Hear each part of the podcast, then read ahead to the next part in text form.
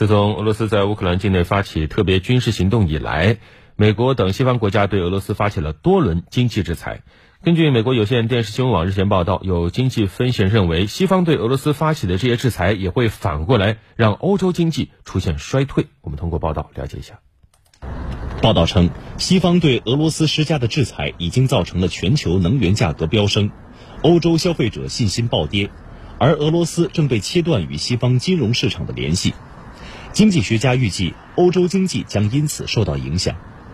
巴克莱银行分析师将今年欧元区的增长预期下调了1.7个百分点，降至2.4%。预计整个欧洲大陆的个人消费、投资和出口的增长都将放缓。同时，能源和包括小麦在内的其他商品的价格正在快速上涨。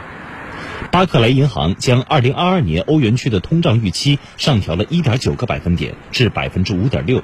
也就是说，乌克兰局势引发了高通胀和经济增长疲软。而欧洲可能面临比高通胀和经济增长疲软更糟糕的情况，那就是潜在的经济衰退和失控的通货膨胀。巴克莱银行表示，即使其大幅下调了增长预期，但经济状况也可能比预期更糟。目前的形势非常不确定。报道称，总部设在伦敦的知名经济研究机构凯投宏观表示。全面禁止俄罗斯能源进口，将把伦敦布伦特原油期货价格推高至每桶一百六十美元，并使欧元区陷入新冠肺炎大流行以来的第三次衰退。报道还援引经济学家卡罗琳·贝恩的话报道说，禁止与俄罗斯的能源贸易将不得不使欧洲部分地区实行电力配给，进而导致供应链断裂，给全球带来额外的通胀压力。